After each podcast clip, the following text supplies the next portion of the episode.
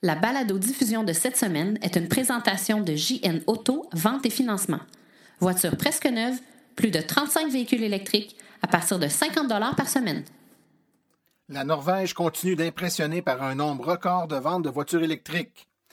Rivian et ses pick-up électriques, c'est probablement l'avenir du gros camion. En Colombie-Britannique, on rapporte notre vieille voiture en échange d'une subvention pour voiture électrique. La Leaf E+, amène dans la cour des voitures à grande capacité. Il y aura bientôt des F-150 électriques. L'impact écologique des voitures électriques est si catastrophique comme on l'annonce dans certains médias. Doit-on s'abonner à plusieurs réseaux de bornes de recharge afin de pouvoir se charger sur la route? Des événements à venir dans les prochaines semaines. Tout ça et bien plus encore dans ce 48e épisode de Silence en roule.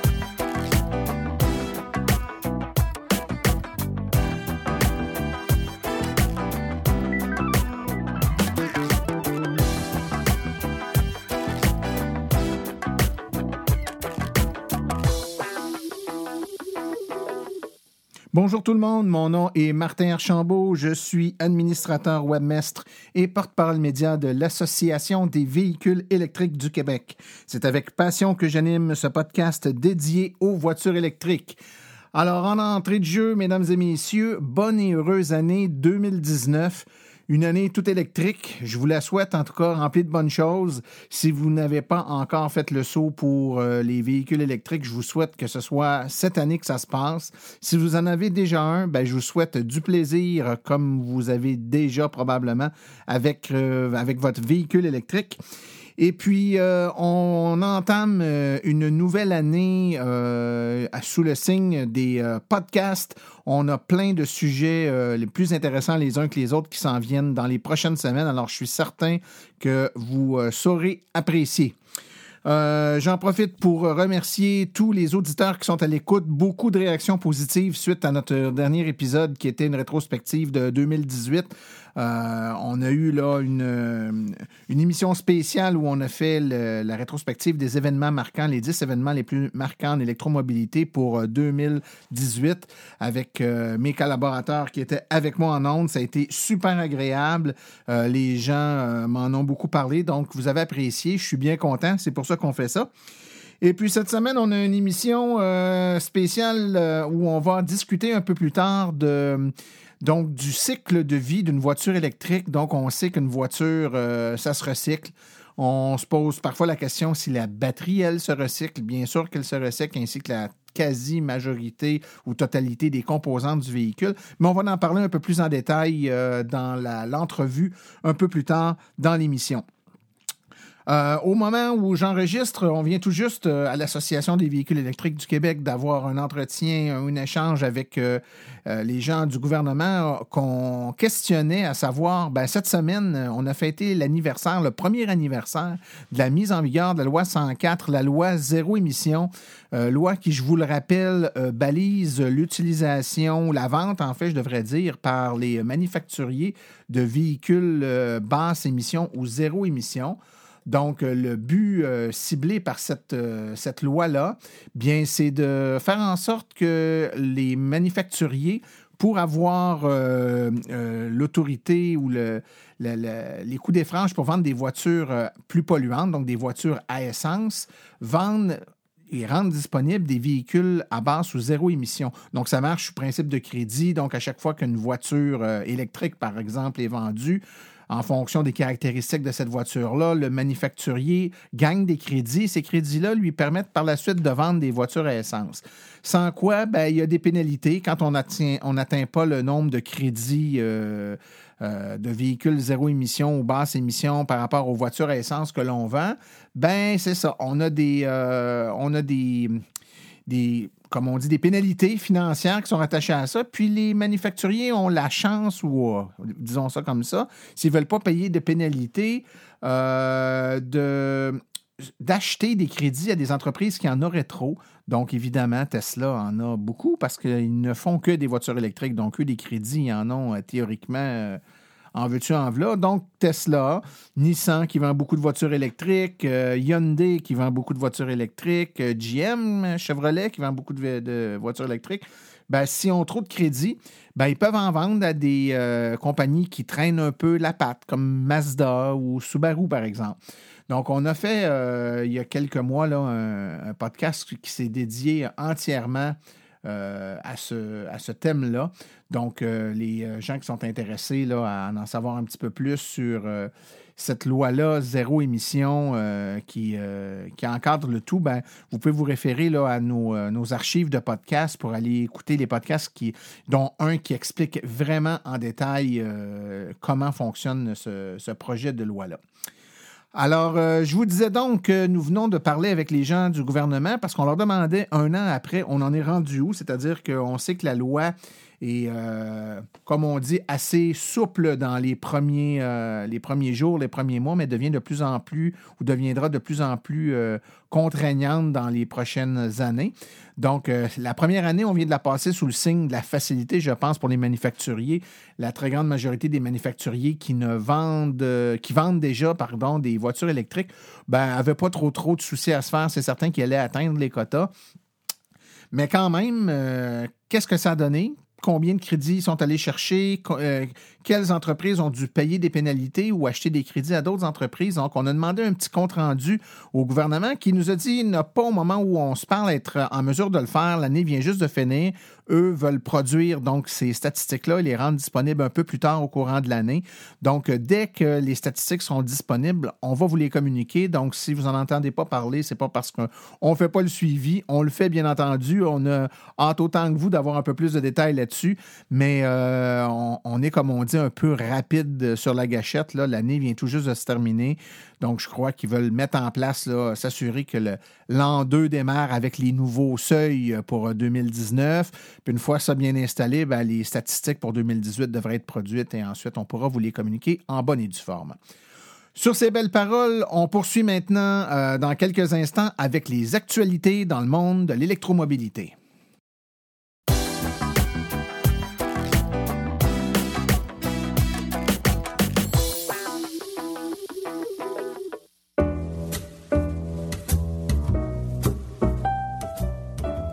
Vous avez une entreprise qui œuvre dans le domaine des voitures électriques.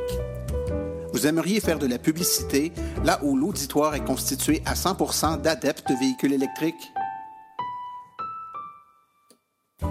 Écrivez-nous à info.aveq.ca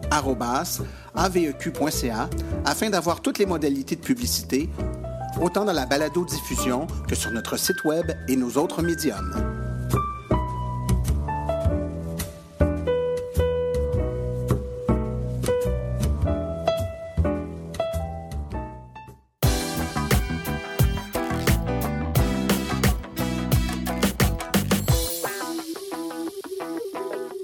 Et ça continue de monter et de, se démarquer par rapport au reste du monde. Et c'est à une vitesse folle que le véhicule électrique euh, croît en Norvège. Donc, en 2018, les ventes de véhicules électriques ont augmenté de 40% et un véhicule sur trois vendu sur le marché euh, dans ce pays était maintenant un véhicule zéro émission.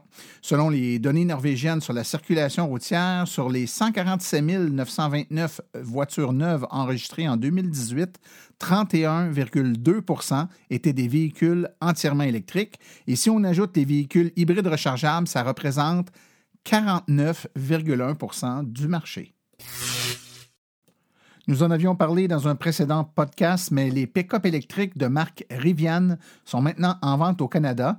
Et euh, on peut commencer à commander ou à placer des commandes là, pour euh, les deux premiers modèles du pick-up, soit le R1T ou encore le SUV qui s'appelle le R1S.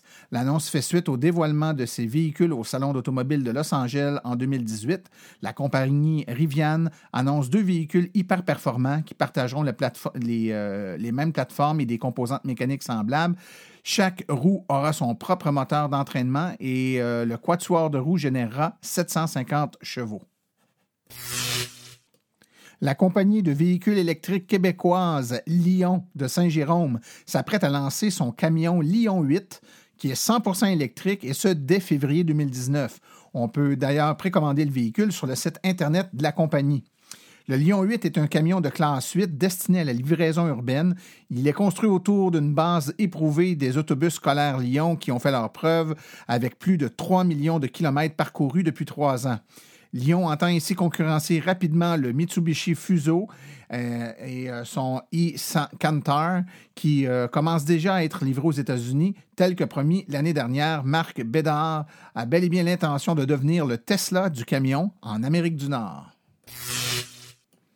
Elon Musk a annoncé euh, il y a de ça quelques semaines sur Twitter que la société inaugurerait euh, la construction de sa nouvelle usine chinoise. Il a déclaré que l'usine connue sous le nom de Gigafactory 3 produira jusqu'à 500 000 véhicules de modèle 3 et Y destinés au marché chinois et les marchés approximatifs lorsqu'elle sera achevée en 2020. La construction qui devrait être achevée euh, euh, dès euh, l'été permettra à l'usine d'entreprendre la production des berlines Model 3 d'ici la fin de l'année et Musk a déclaré qu'il atteindrait, dis-je, son objectif de production du Model 3 dès l'an prochain.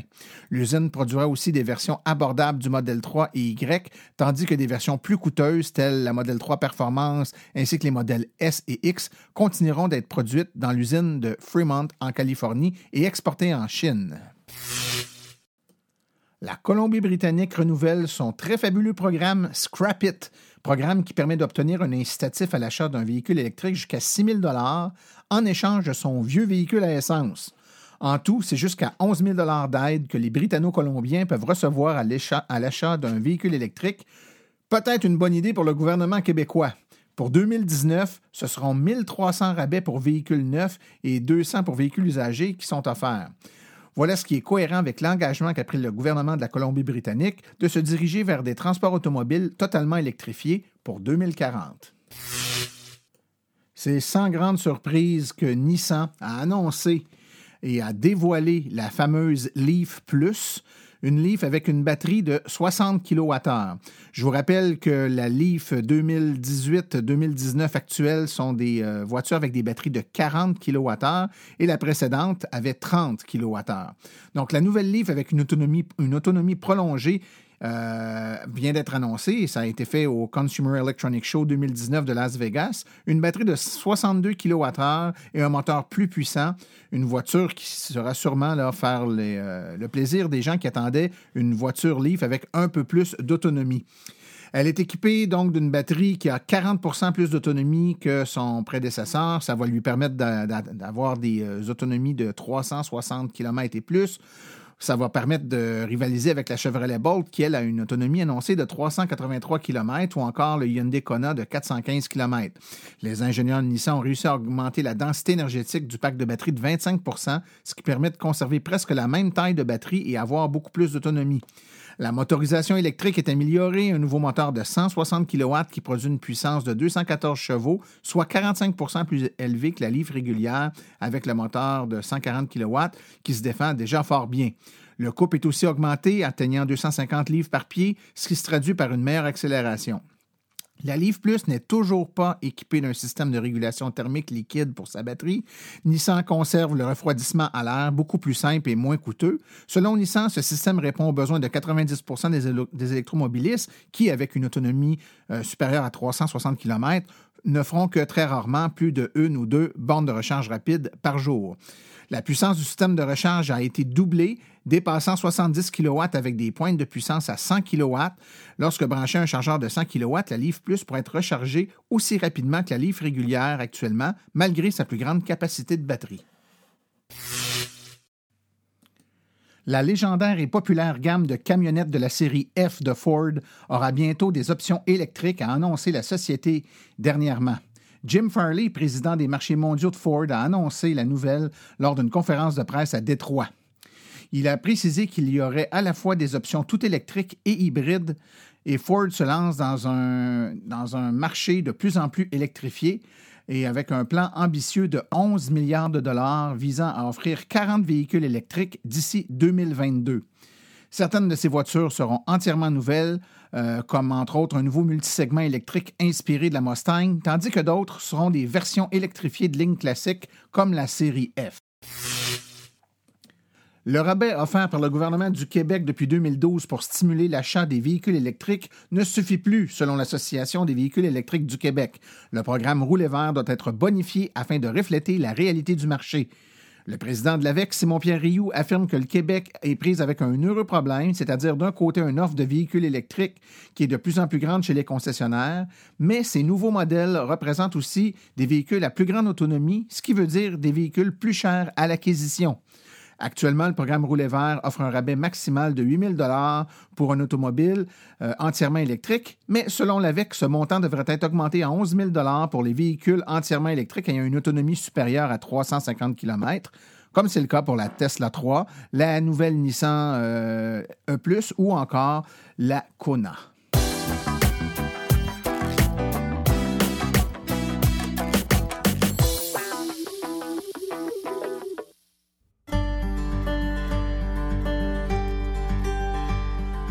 Mission de l'AVEC se résume comme suit. Donner une information neutre et objective aux électromobilistes actuels et futurs, tout en représentant leur intérêt auprès des acteurs du milieu. L'AVEC se veut aussi un acteur stimulant en matière de politique québécoise en transport électrique avec plusieurs participations à des commissions parlementaires. Elle est également une référence en électromobilité pour de nombreux médias québécois. Ce que vous pouvez faire pour l'AVEC? Si vous avez une bonne plume, nous recherchons des rédacteurs. Si vous êtes propriétaire de véhicules électriques, participez à nos forums pour partager votre expérience. Vous connaissez un propriétaire de véhicules électriques? Faites-lui connaître notre site. Vous connaissez un vendeur de véhicules électriques? Laissez-lui notre carte d'affaires.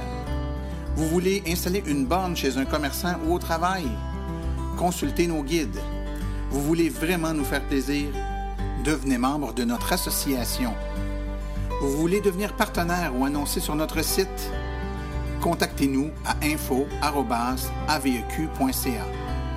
L'Association des véhicules électriques du Québec, la référence en électromobilité.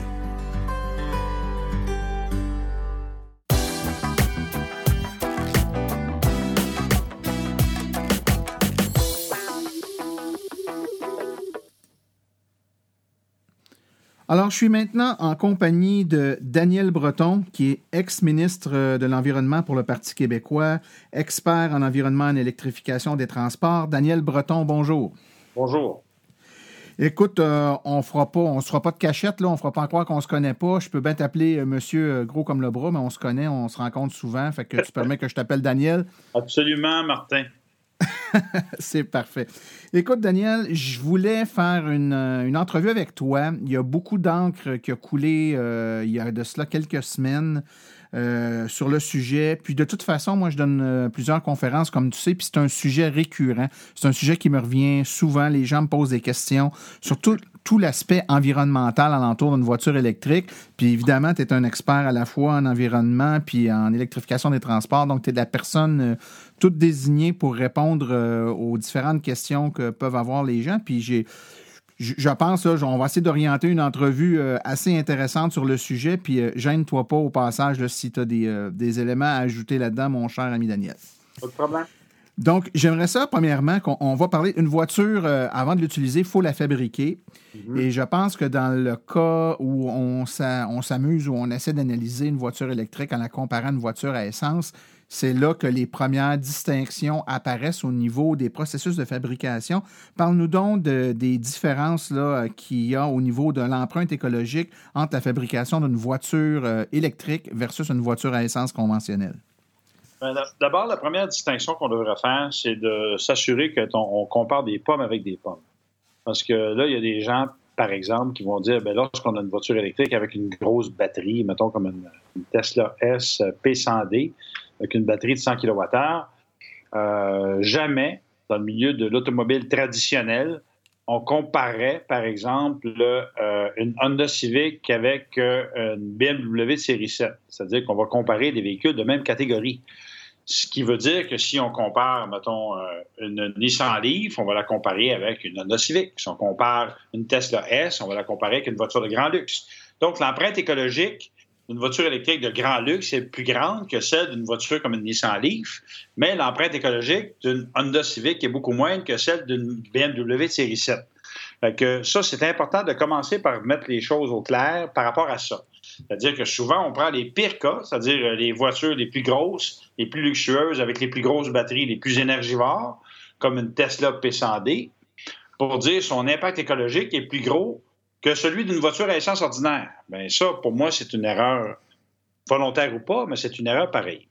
Ensuite de ça, euh, il est vrai de dire que lorsqu'on va fabriquer une voiture électrique, à cause de la batterie, ça va nécessiter plus de ressources minérales, donc euh, du minerai, euh, des fois des métaux rares, euh, pour être capable d'assembler la batterie de la voiture électrique.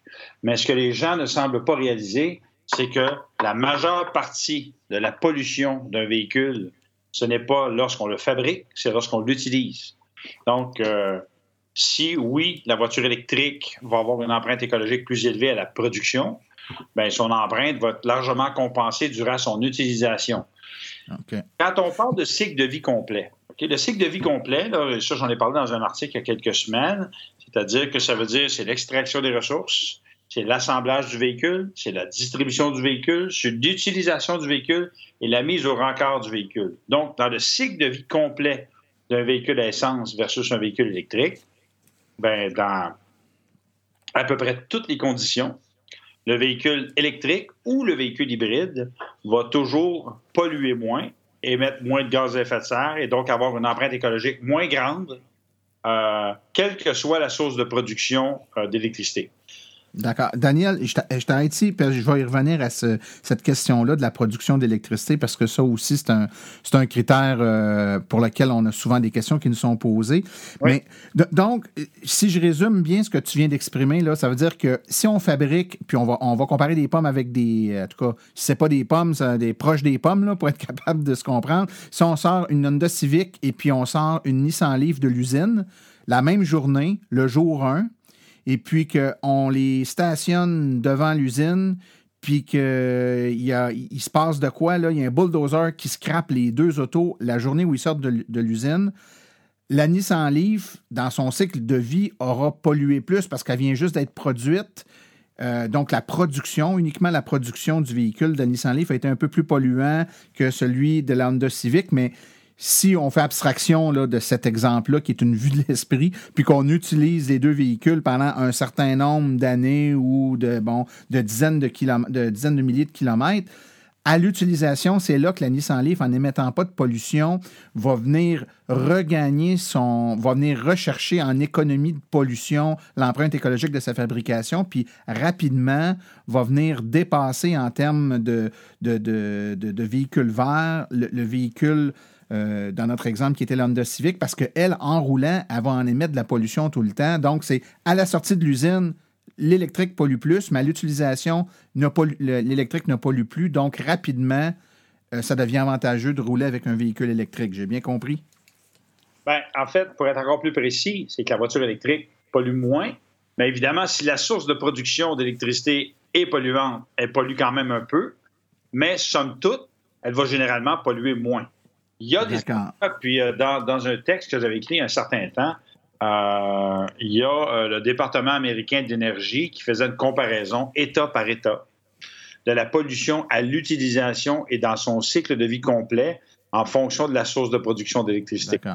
Donc, si, l'électricité qu'on met dans notre véhicule, euh, dans l'État américain où on se trouve, a été produit avec une usine de charbon, notre véhicule a beau pas émettre de pollution en roulant, l'usine de charbon, elle a pollué pour générer de l'électricité qu'on a mis dans notre voiture. C'est ça le raisonnement. Là. Exactement. Cela dit, euh, lorsque les gens disent, ouais, mais là, si l'électricité est produite au charbon, en fait, euh, si on prend les 50 États américains, il n'y a aucun État américain où 100% de l'électricité est produite à partir de charbon.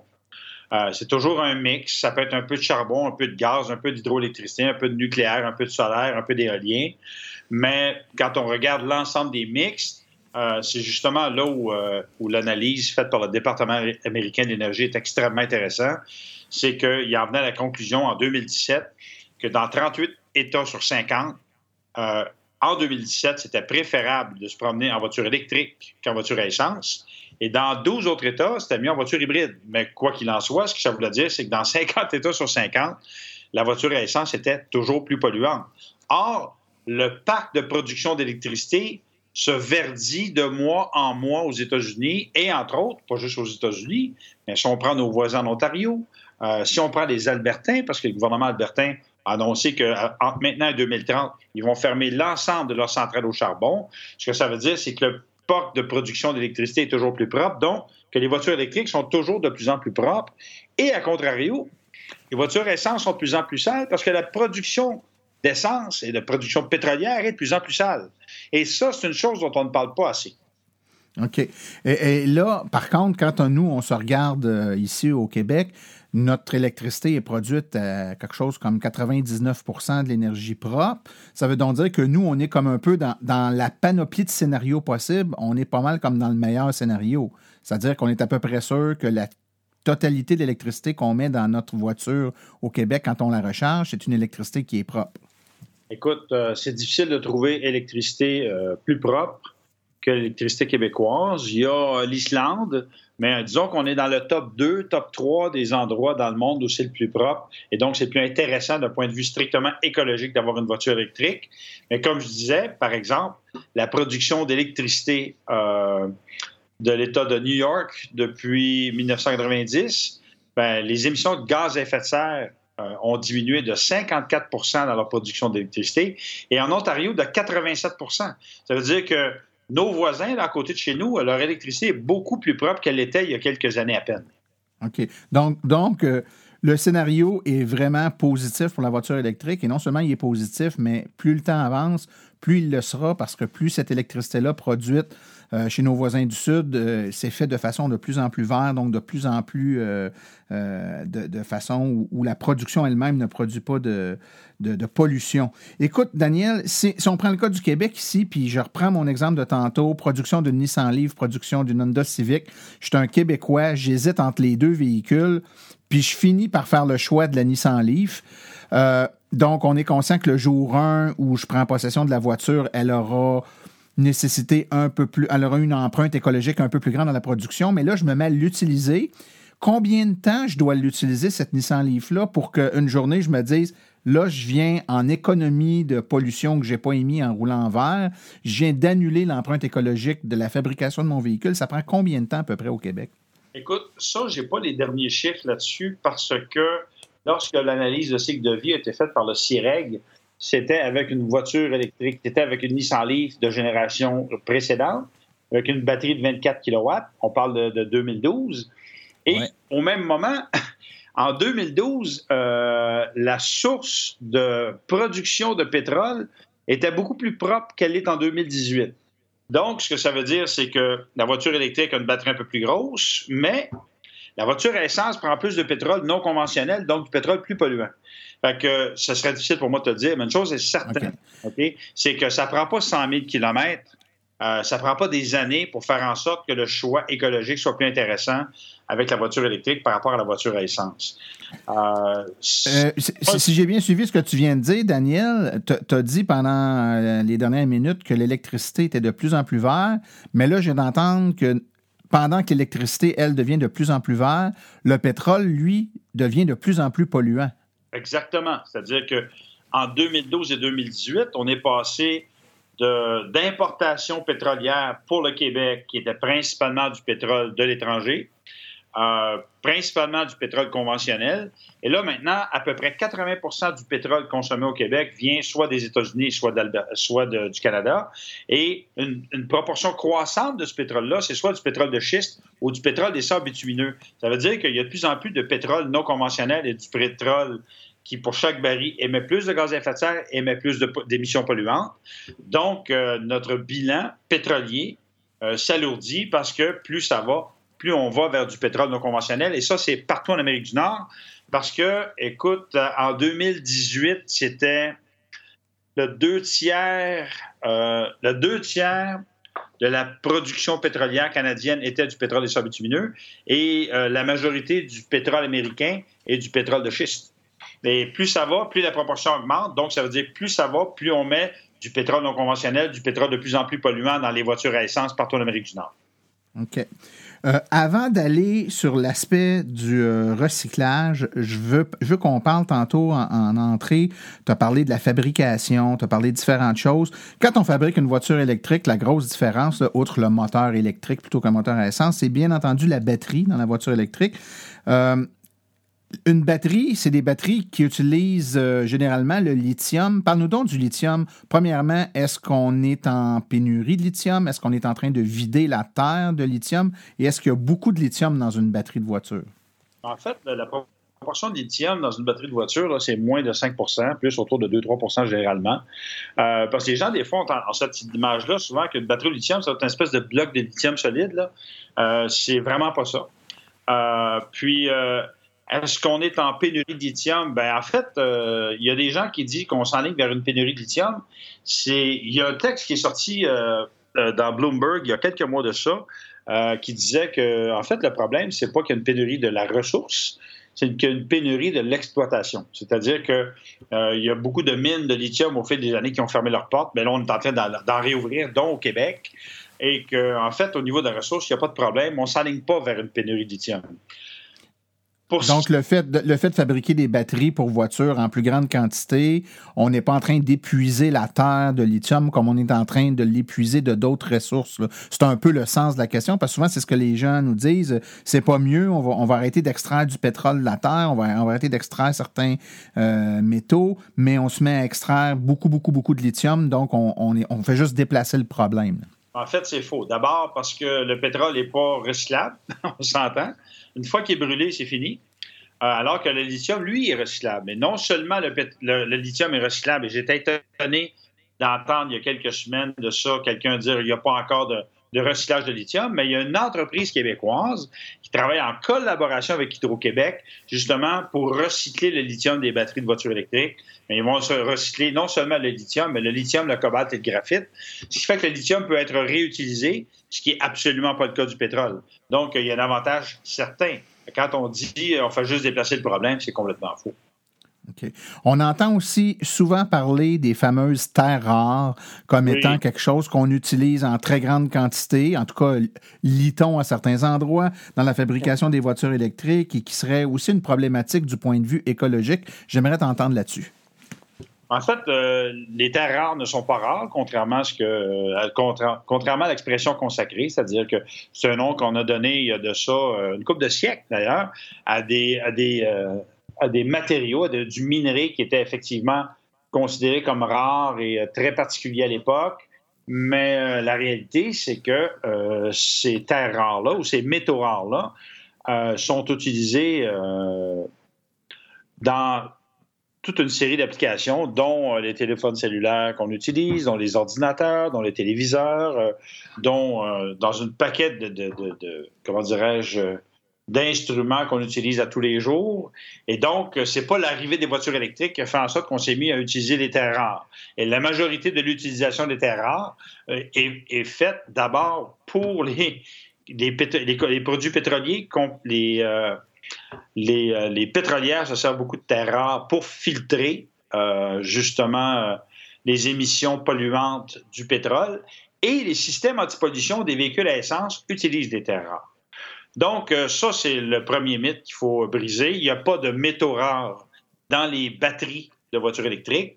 Un autre mythe, et il y a des métaux rares dans certains moteurs de certains véhicules électriques, mais pas dans tous les moteurs. Ce qui veut donc dire que les constructeurs automobiles euh, si euh, lorsqu'on a un moteur utilisant de terre rare, on l'utilise parce que ce moteur-là est un peu plus efficace, mais on peut se débarrasser de notre dépendance aux terres rares pour les moteurs de voitures électriques. Ce qui veut dire que si on n'a pas de, de terre rare dans les batteries et pas de terre rare dans les moteurs, par exemple comme dans une Tesla S, ben ça veut dire qu'il y a plus de terre rare euh, dans une voiture essence, dans son système antipollution.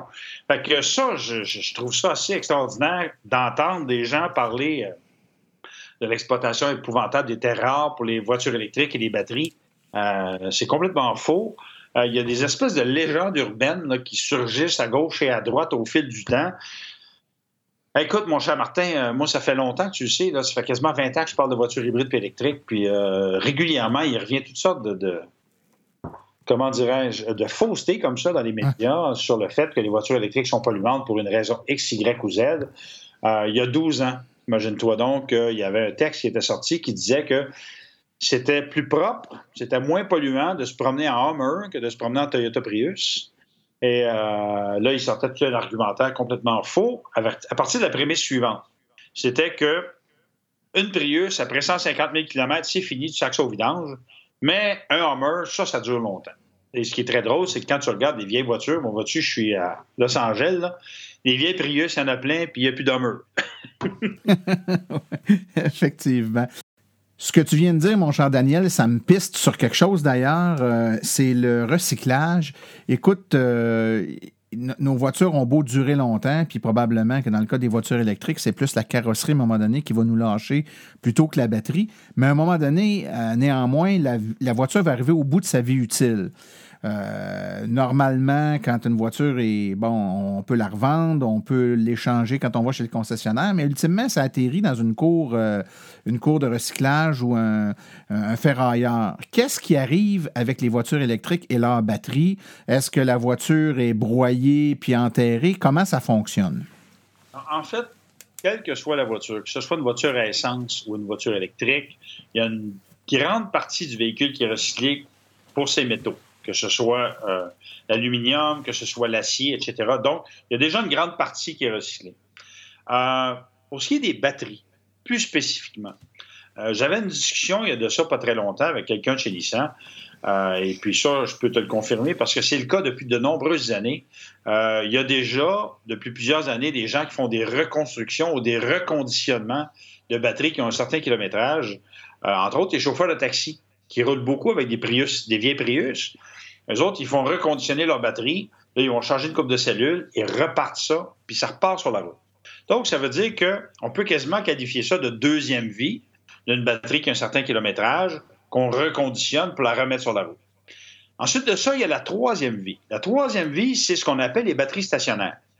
C'est-à-dire que euh, que ce soit Nissan, que ce soit Smart, que ce soit Tesla, il y a de plus en plus de constructeurs automobiles qui disent, ben, nous autres, pour optimiser la vie de la batterie, lorsque celle-ci a atteint un niveau d'efficacité en bas d'un certain seuil, on l'enlève de la voiture et on la met comme batterie stationnaire pour qu'elle puisse emmagasiner, de l'énergie euh, là où on a fait la transition vers des modes de production d'électricité euh, renouvelables. Je vais te donner un exemple. J'étais à Maui il y a quelques mois de ça. Lorsque j'y suis allé il y a plusieurs années, la production d'électricité était principalement faite à partir d'une centrale au charbon. Quand on pense à ça, c'est quand même fou parce que non seulement ils ventent et il fait soleil pas mal à Hawaii, mais en plus, ils n'ont pas de charbon. Donc, ils devaient importer le charbon pour se polluer la vie leur production d'électricité.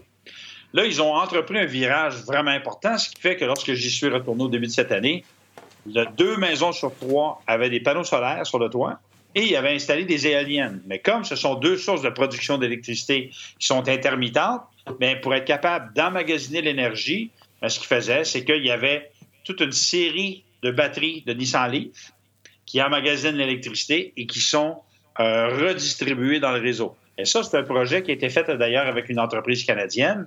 Donc ça, c'est dans le fond, c'est un autre cycle de vie euh, c'est une autre étape dans la vie d'une batterie d'une Nissan Leaf, pour nommer par exemple Nissan. Donc, ça veut dire que la première vie, batterie neuve, ensuite, batterie reconditionnée, batterie stationnaire, et après, là, tu vas te retrouver avec la batterie à recycler.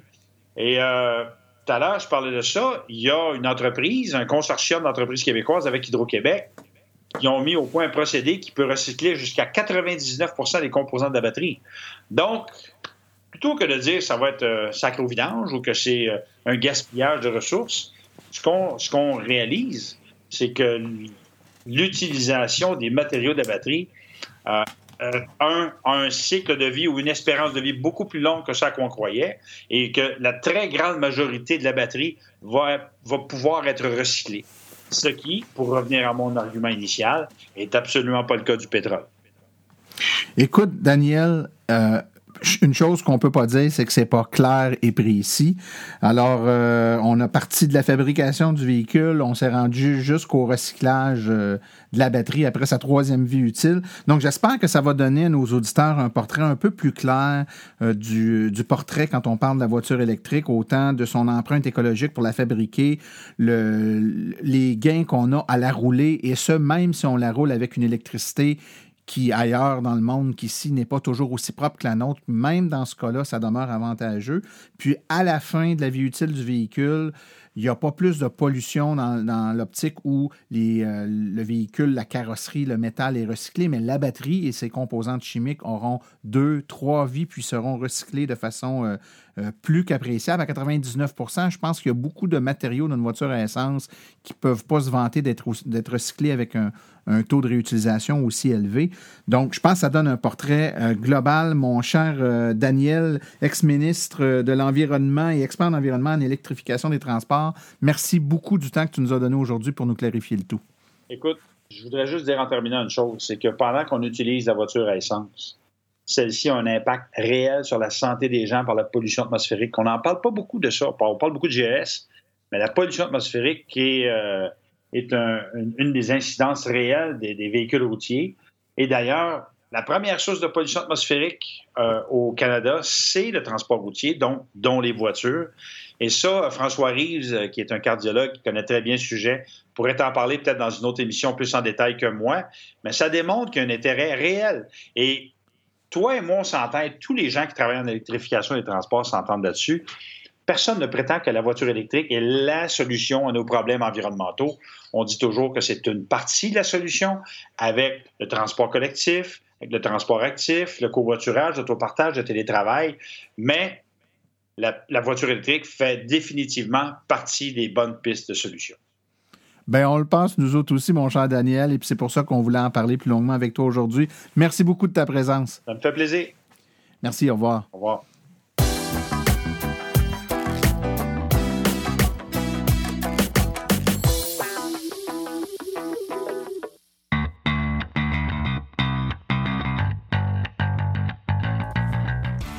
Êtes intéressé à faire le saut pour une voiture électrique?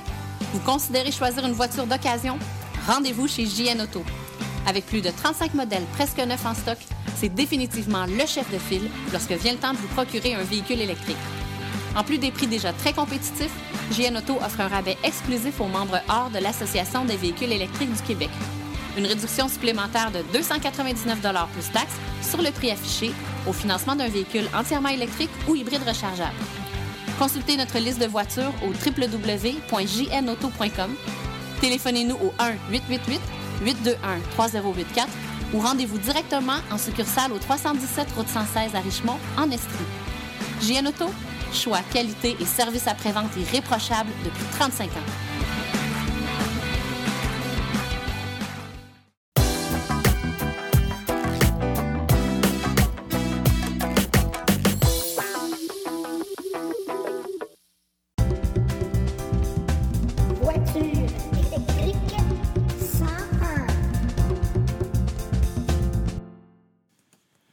Alors aujourd'hui, je suis en compagnie de mon ami Marc-Antoine. Bonjour, jeune homme. Bonjour. Ça va bien? Oui. De bonne humeur? Oui. T'as-tu de l'école aujourd'hui? Oui. Tu n'as-tu demain? Non. T'es content? Ouais. Ouais, c'est ça. T'aimes ça l'école quand même? Ouais. Mais la fin de semaine, c'est le fun. Ouais. Ouais, c'est cool. Écoute, il paraît que tu as une question pour moi? Oui. Vas-y. Dans ma vie, j'ai vu beaucoup de bornes il y avait des bandes de différentes compagnies. Est-ce qu'on doit s'abonner à toutes les compagnies pour, pour pouvoir se charger ou juste quelques-unes? Ah ben ça, c'est une bonne question, Marc-Antoine. Puis cette question-là, elle revient souvent. En fait, vois-tu, euh, il pourrait y avoir 5, 10, 15, 20 compagnies différentes de bandes de recharge, un peu comme il y a plusieurs bannières de, de qui vendent de l'essence, hein, SO, Petro-Canada, Ultramar. Dans le cas d'électricité, nous, au Québec, on est assez chanceux. Il n'y a pas beaucoup de réseaux au Québec, à tout le moins. Il y a le circuit électrique qui est le plus gros. Il y a le réseau Flow, qui est un gros réseau aussi. Euh, puis, euh, je te dirais que ces deux-là totalisent là, 95% euh, et plus de toutes les bornes qu'il y a au Québec. Fait qu'en partant, de plusieurs, on vient de tomber juste à deux. Puis on est chanceux parce que c'est la même compagnie en arrière qui fabrique les bornes autant du circuit électrique que du réseau Flow. Fait que tu n'as pas besoin de t'abonner aux deux, tu t'abonnes juste à une, puis ta carte que tu vas recevoir, elle va servir pour démarrer les recharges sur les deux réseaux. Maintenant, il n'y en a pas juste deux, il y en a un peu plus que deux des réseaux. Euh, par exemple, il y a le réseau euh, Heavy Duty. Eux, ça fonctionne avec une appareil font une application qu'il faut installer sur notre téléphone pour la démarrer. Ça ne fonctionne pas avec des cartes. Sur le site web de l'AVEC, dans nos guides, on a une section sur les bornes de recharge, puis on explique un peu là, euh, comment ça fonctionne. Mais si je résume ça très simple, au Québec, soit le, circuit électrique ou Flow, tu t'abonnes à un des deux, tu reçois ta carte avec ça, tu es capable de démarrer là, 90 à 95% des bornes tu installes peut-être les euh, applications aussi pour euh, Heavy Duty sur ton téléphone pour euh, les endroits où il y a des bornes de ce réseau-là. Puis là, tu couvres pas mal toutes les bornes du Québec. C'est sûr que si tu vas ailleurs qu'au Québec, aux États-Unis, bien là, c'est d'autres compagnies. Puis là, il faut s'abonner la plupart du temps aux autres réseaux. Ou eux, dans certains cas, on peut aussi payer avec une carte de crédit pour certaines compagnies, on peut s'abonner avec carte de crédit. Moi, je conseille à ceux qui vont aux États-Unis de s'abonner euh, à ChargePoint, qui est un réseau très connu, ou Evigo. Avec ces deux-là, là, on couvre une bonne partie, du moins, des États américains qui sont proches du Québec. Fait que, est-ce que ça répond un peu à ta question? Oui, merci beaucoup, Martin Archambault. ça me fait plaisir, mon jeune ami. Alors, si vous avez à la maison des jeunes curieux comme Marc-Antoine, enregistrez leurs questions avec votre téléphone. Envoyez-moi ça par courriel à martin.aveq.ca. Il nous fera plaisir de le passer dans le podcast.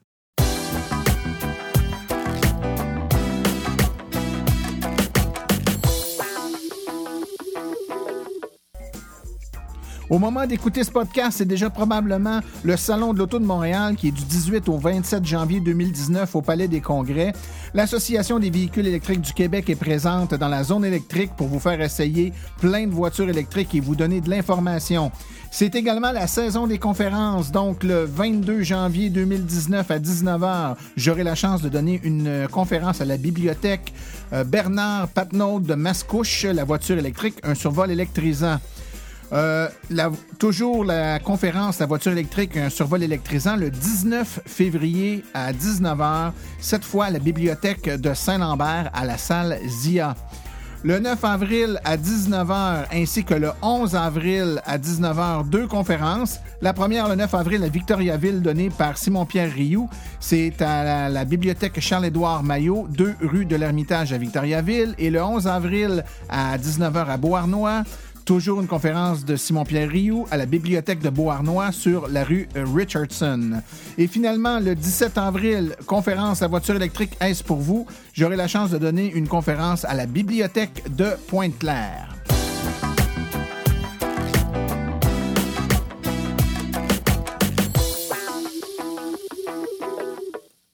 Ceci conclut la présente balado-diffusion.